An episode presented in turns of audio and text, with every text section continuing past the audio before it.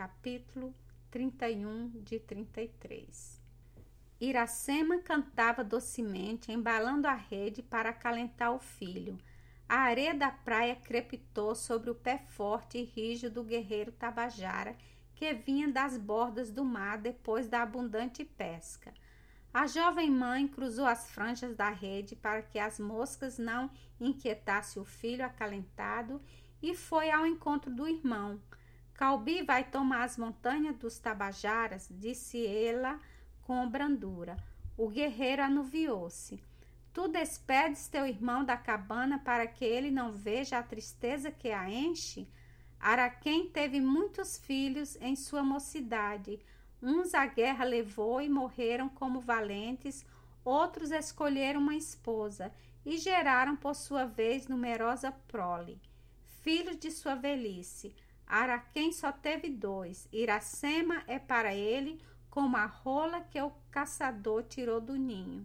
Só resta o guerreiro Calbi ao velho pajé para suster seu corpo vergado e erguer o seu passo trêmulo. Calbi partirá quando a sombra deixar o rosto de Iracema. Como vive estrelas da noite, vive Iracema em sua tristeza. Só os olhos do esposo podem apagar a sombra em seu rosto. Parte para que eles não se turvem com tua vista. Teu irmão parte para agradar tua vontade, mas ele voltará todas as vezes que o cajueiro florescer para sentir em seu coração o filho de seu ventre. Entrou na cabana Iracema, tirou da rede a criança e ambos, mãe e filho, palpitaram sobre o peito do guerreiro Tabajara. Depois, Calbi passou a porta e sumiu-se entre as árvores. Iracema, arrastando o passo trêmulo, o acompanhou de longe até que o perdeu de vista na orla da mata. Aí parou, quando o grito da jandaia de em volta com o choro infantil a chamou à cabana. A areia fria onde esteve sentada guardou o segredo do pranto que embebera. A jovem mãe suspendeu o filho à teta, mas boca infantil não emudeceu. O leite escasso não apojava o peito. O sangue da infeliz diluía-se todo nas lágrimas incessantes que não estavam dos olhos nenhum, chegava aos seios, onde se forma o primeiro licor da vida. Ela dissolveu a alva carimã e preparou ao fogo mingau para nutrir o filho. Quando o sol dourou a crista dos montes, partiu para a mata levando ao colo a criança adormecida. Na espessura do bosque está o leito da irara ausente. Os tenros cachorrinhos grunem enrolando-se uns sobre os outros. A famosa tabajara aproximou-se de manso. Prepara para o filho um berço da macia rama do maracujá e senta-se perto. Põe no regaço, um por um, os filhos da Irara, e lhes abandonaram os seus mimosos, cuja teta rubra como a pitanga ungiu do mel da abelha.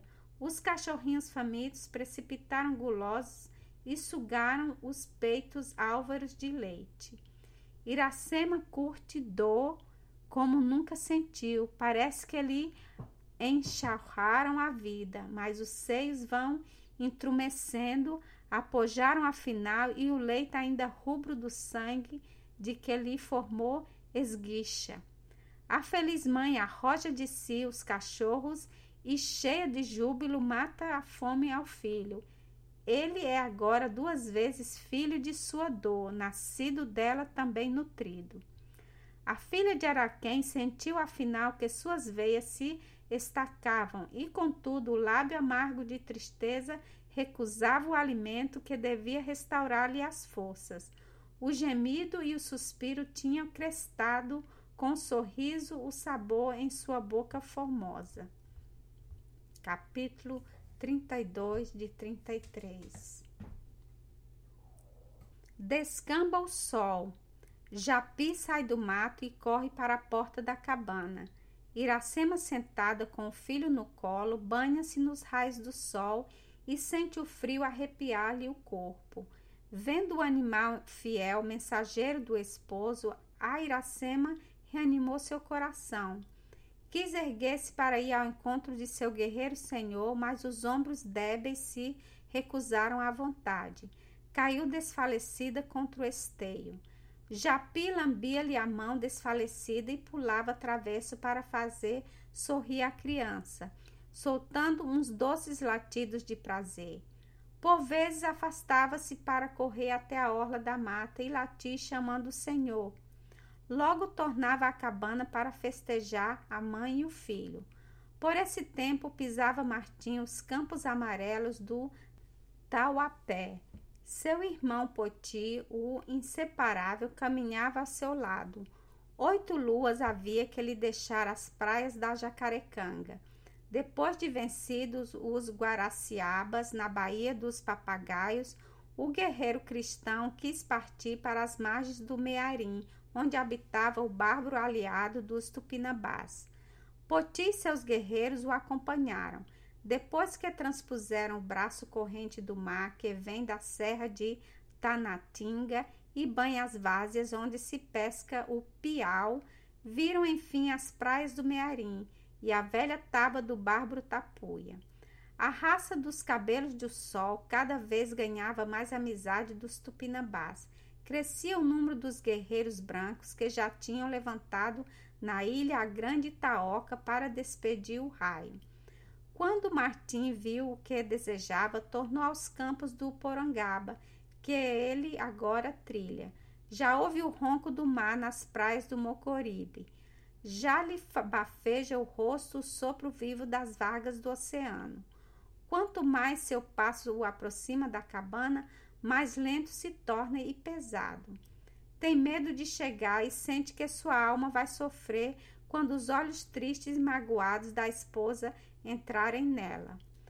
Há muito que a palavra desertou seu lábio seco. O amigo respeita esse silêncio que ele bem entende. É o silêncio do rio quando passa nos lugares profundos e sombrios.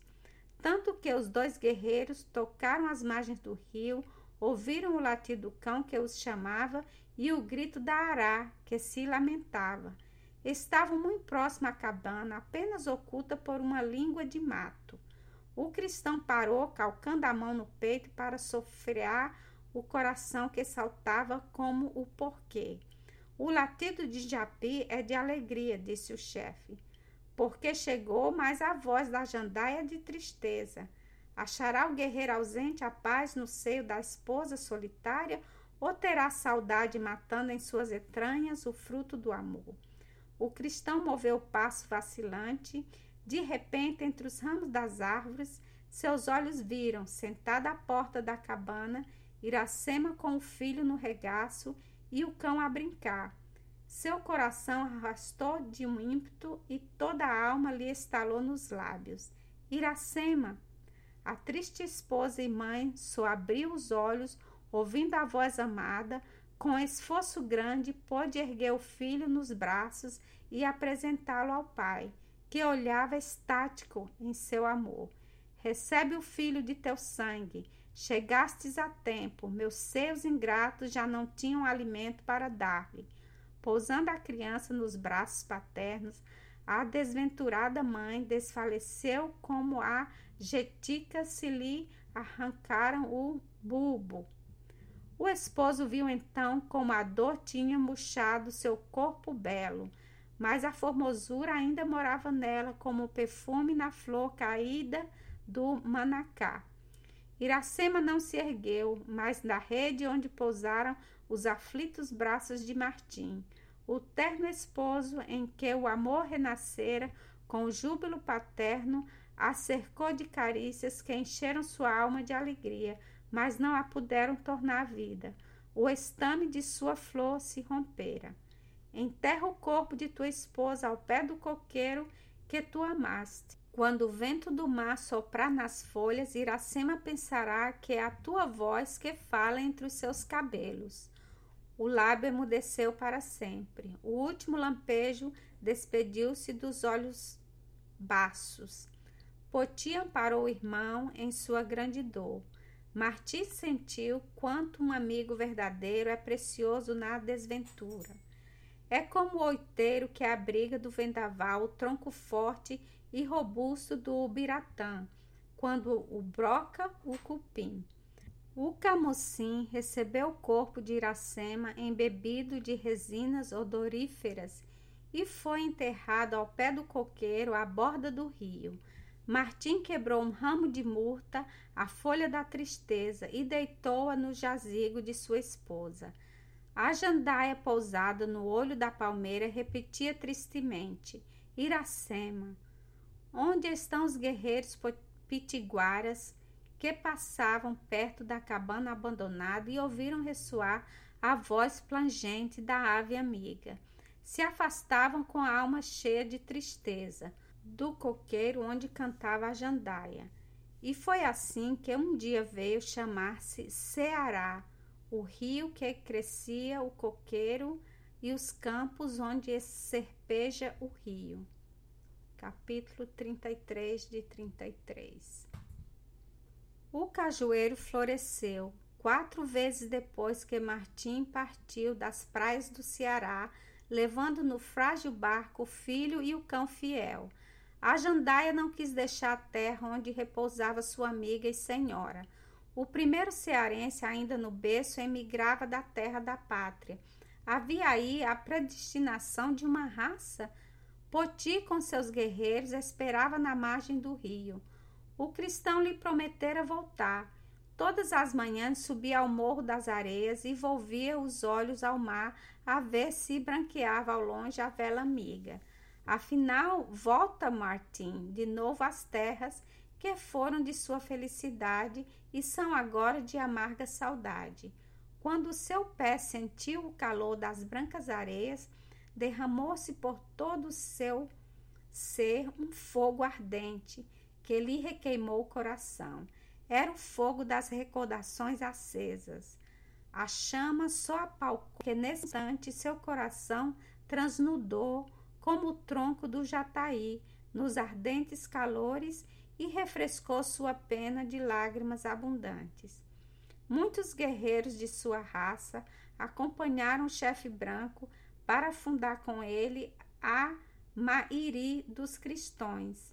Veio também um sacerdote de sua religião, de negras vestes, para plantar a cruz na terra selvagem. Poti foi o primeiro que ajoelhou aos pés do sagrado lenho. Não sofria ele que nada mais o separasse de seu irmão branco. Por isso quis tivesse ambos um só Deus, como tinha um só coração.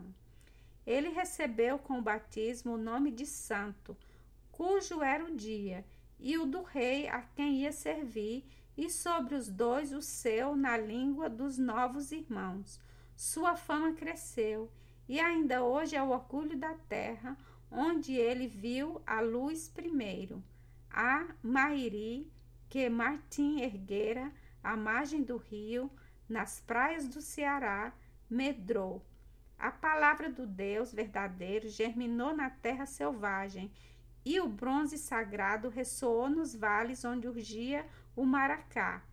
Jacaúna veio habitar nos campos da Parangaba para estar perto do seu amigo branco. Camarão assentou a taba de seus guerreiros nas margens da Mocejana. Tempo depois, quando veio Albuquerque, o grande chefe dos guerreiros brancos, Martim e Camarão partiram para as margens do Mearim a castigar o feroz Tupinambá e expulsar o branco Tapuia. Era sempre com a emoção que o esposo de Iracema revia as plagas onde fora tão feliz e as verdes folhas a cuja sombra dormia a famosa Tabajara. Muitas vezes ia sentar-se naquelas doces areias para cismar e acalentar no peito a agra saudade. As jandaias cantavam ainda no olho do coqueiro, mas não repetiam já o mavioso nome de Iracema. Tudo passa sobre a terra.